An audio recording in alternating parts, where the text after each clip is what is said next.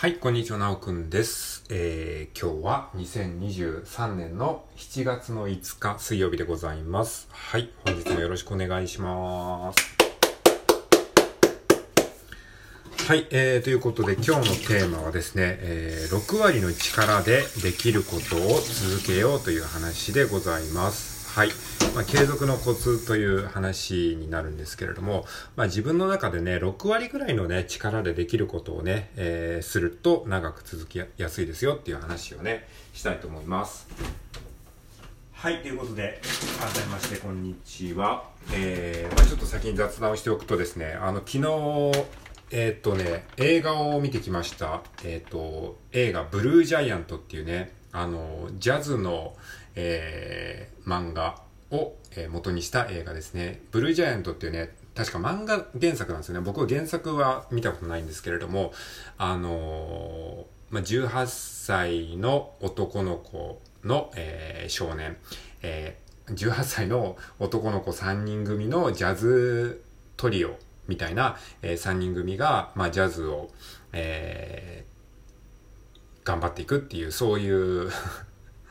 説明下手かっていうね、えー、そういう物語なんですよ。まあね、そういう話ですね。それ、まあ映画で見てきたんですよ。めっちゃ良かったですね。うん。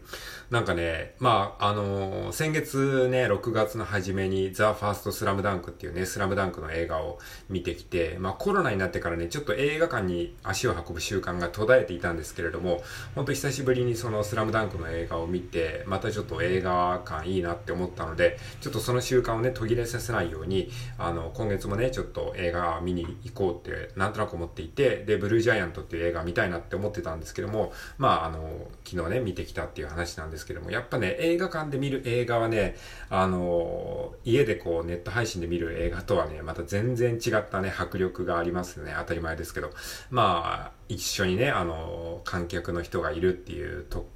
えー、その、まあね、ライブ感であるとか、あとはその画面の大きさ、えー、音の臨場感とかね、えー、やっぱね、お金には変え難いね、貴重な体験をさせてもらったなっていう感じでした。ね、熱い映画でしたね。本当になんかね、あのー、音楽っていいなって改めて思いました。はい。まあ、だいぶロングランの上映だったんですけれども、えー、まあ、ポチポチね、上映も終わっていくような感じの、えー、空気がありましたので、早めに見れてよかったなと思います。まあ、あの、何度も言ってますけども、映画っていうのはね、上映期間が終わったらもう基本的に映画館で見れることはないので、まあね、レンタルとか配信とかで見るっていうことはできても、まあその映画館で見るという体験はもう基本的に一生に一回しかないので、まあなるべく見たい映画はね、映画館で、え、見ておくことをお勧めします。まあ、僕は個人的にはね、月一回何かしら映画を見るっていう習慣を、えー、ちょっと継続していきたいなっていうふうに、えー、今年はね、えー、あとね、残り、えー、半、半年、えー、下半期ですけども、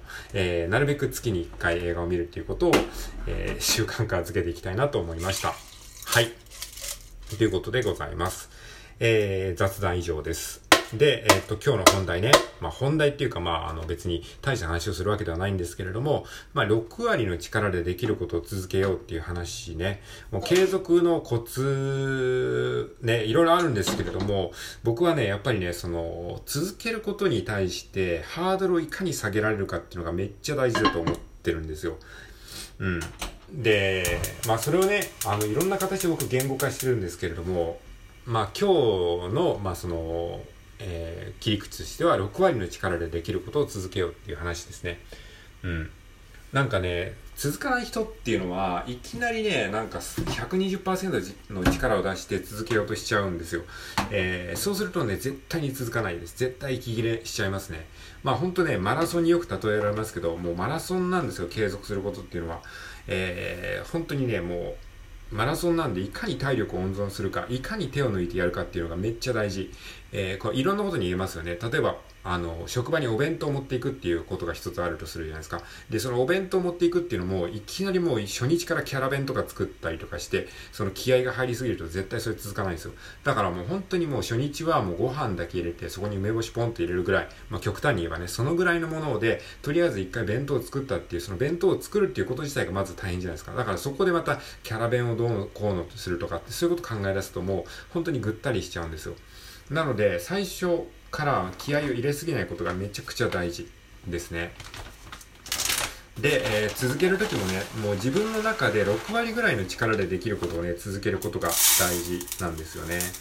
で、そうですね。例えばラジオトークで言うんだったら、えっ、ー、と、ね、初日からいきなりね、いいマイクを揃えて、なんかミキサーみたいな編集機材を買い揃えて、えー、そういうことをね、やって、まあ、極端に言えばね、そういう風に始めちゃうと、絶対に長続きしません。だから、もう収録ボタンをポンとして、えー、適当に喋って、で、BGM をつけたければ、もう iPad とかで適当に鳴らして、その場でも、もう、エアー、エア録音っていうんですかね。もうそのミキサーとかそういう機材とかを使わずに、もう別端末で、その辺で BGM 流して、それを流しながら、えー、適当に喋るぐらいな、まあそういうラフなノリでやるといいんですよね。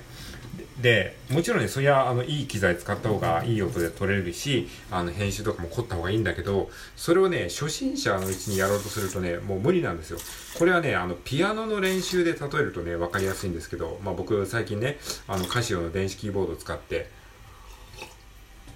あのピアノの練習してるんですけどピアノの初心者がいきなりショパン弾かないじゃないですか。ね。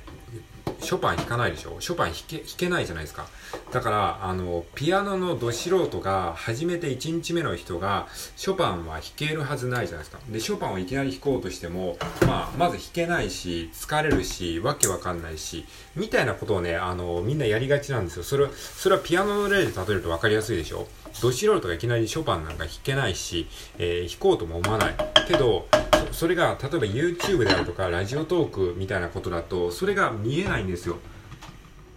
だからみんなあの始めたばっかの人がショパンを弾こうとするみたいなことをやっちゃうんですよそれは例えばどういうことかっていうと YouTube で言うんだったら全部文字入れテロップをするとか効果音を適切なタイミングでつけるとか編集をして分かりやすい構成にするとかお笑い芸人さんのように面白いことを喋るとかめっちゃ面白い企画で YouTube を撮るとかこれを全部一気にやるっていうのは、まあ、ショパンをや弾いてるようなもんなんですよ。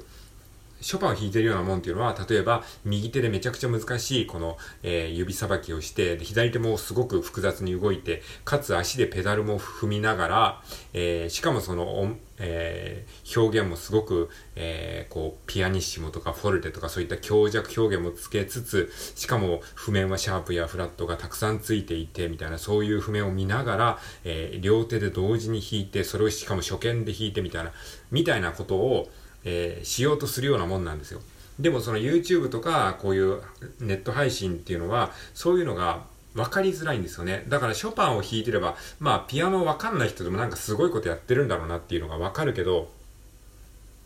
それがネット配信だとなんかすごい誰でもできそうっぽく見えちゃうんですよ。だからそのフルテロップにするとかっていうのも、まあやってみたことがある人はわかると思うんだけど、テロップ入れるのめっちゃしんどいんですよ。本当に。あの、動画にね、テロップ入れるの。本当になんかただ喋ってる言葉を文字にするだけっていう作業が本当にしんどいし、それをまた打ち込んでフォントをどうするかっていうことも悩悩んだりとか、テロップの大きさどのぐらいにするかとか、画面のどこら辺に出すかとか、そのテロップを出すタイミングによって全然笑えなくなったりするので、それも入れるとか。で、効果音も入れすぎるとうざくなるし、かといって入れないと寂しいし、とか、BGM どうするのか、BGM の音量どうするのか、BGM 逆に入れない方がいいんじゃないかとか、そういう、まあいろんなことがあるわけですよね。それを一気にやるから、もう疲れちゃうんですよね。だから YouTube やってね、失敗する人の特徴としては、もう最初の1本2本でめっちゃ気合い入れた動画を作って、そこからぱったり更新が止まっちゃうっていうね、そういうことがね、よくありがちなんですけども、それはいきなり、えー、ピアノのど素人がショパンを弾こうとして挫折するみたいなもんなんですよね。だからもう初めはもう幼児用教材を使って、もうどの音をえー、右手で弾きましょう。ドレミファソを右手だけで弾きましょう。っていうところから始めた方が結果的に長続きするんですよね。まあそういう感じ。だから、えー、つまり何が言いたいかっていうと、継続をするためには、えー、120%の力を使わない、自分ができもしないことをやらないことがすごい大事で、ロックファイルの力でやる。で、そのためにはやっぱり他人と比べないことがすごく大事で、やっぱりこう目立つ人とかインフルエンサーみたいな人がどうしても目立っちゃうから、そういう人たちってすごいんですよ。それはいわいわばですね、もうショパンやベートーベンやモーツァルトをですね、もう流麗に弾くピアニストたちみたいなもんなんですよ。で、それはさっき言ったように、そのネット配信だとそういうのが分かりづらいから、なんか簡単そうにやってるように見えちゃうんだけど、えー、だからそれを安易に目指そうとしちゃって失敗する人が非常に多いんですよ。だから僕がやってることも、まあ自分で言うのもおこがましいですけど、僕も台本なしでペラペラと、まあ10分以上の話をして、まあそれなりに、ああ、なるほどって、えー、ある程度の人に思ってもらえるような話をするっていうのは、そんな多分初めての人ができるようなことじゃないと思うんですよ。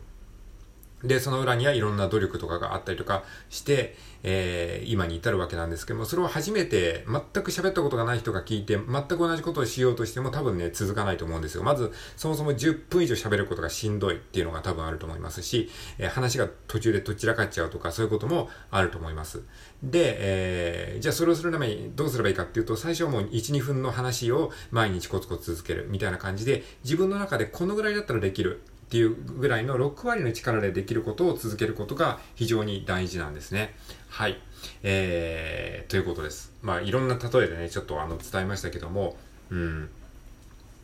まあ、要はね、その何が言いたいかっていうと、まあ、ネットでね、こう、コンテンツを配信するっていうことにおいて、多くの人がやりがちなのが、もういきなり全力を出してしまう。いきなり120%の力を出して続かないっていうパターンが非常に多いです。それは、あの、さっき言ったように、機材を、えー、無駄に高いものをいきなり買い揃えてしまうとかですね、えーそういうこともそうだし、あとね、その技巧的に難しいことを急にやってしまう。で、それはなんでかっていうと、やっぱりネット配信だとその凄さっていうのがなかなか見えづらいから、あの、自分の力量に見合わないことをいきなりやりがち。それで挫折しがちなんですね。だからもう本当に最初はね、もう気軽に、あのー、台本なんか作らずに喋ってみるとかですね、まあ台本書いたとしても、本当にあの、ちっちゃな付箋メモにですね、あの、簡単なメモを書いて喋ってみる。もうそのぐらいのところからね、始めた方がね、いいと思います。あんまりね、重くね、考えない方がいいですよ。はい。まあそういう感じでね、気楽にね、続けていくっていう、まあ意識をね、持つと長く続か、続くんじゃないかなと思ったので、えー、お話ししておきました。はい。6割の力でできることを続けましょう。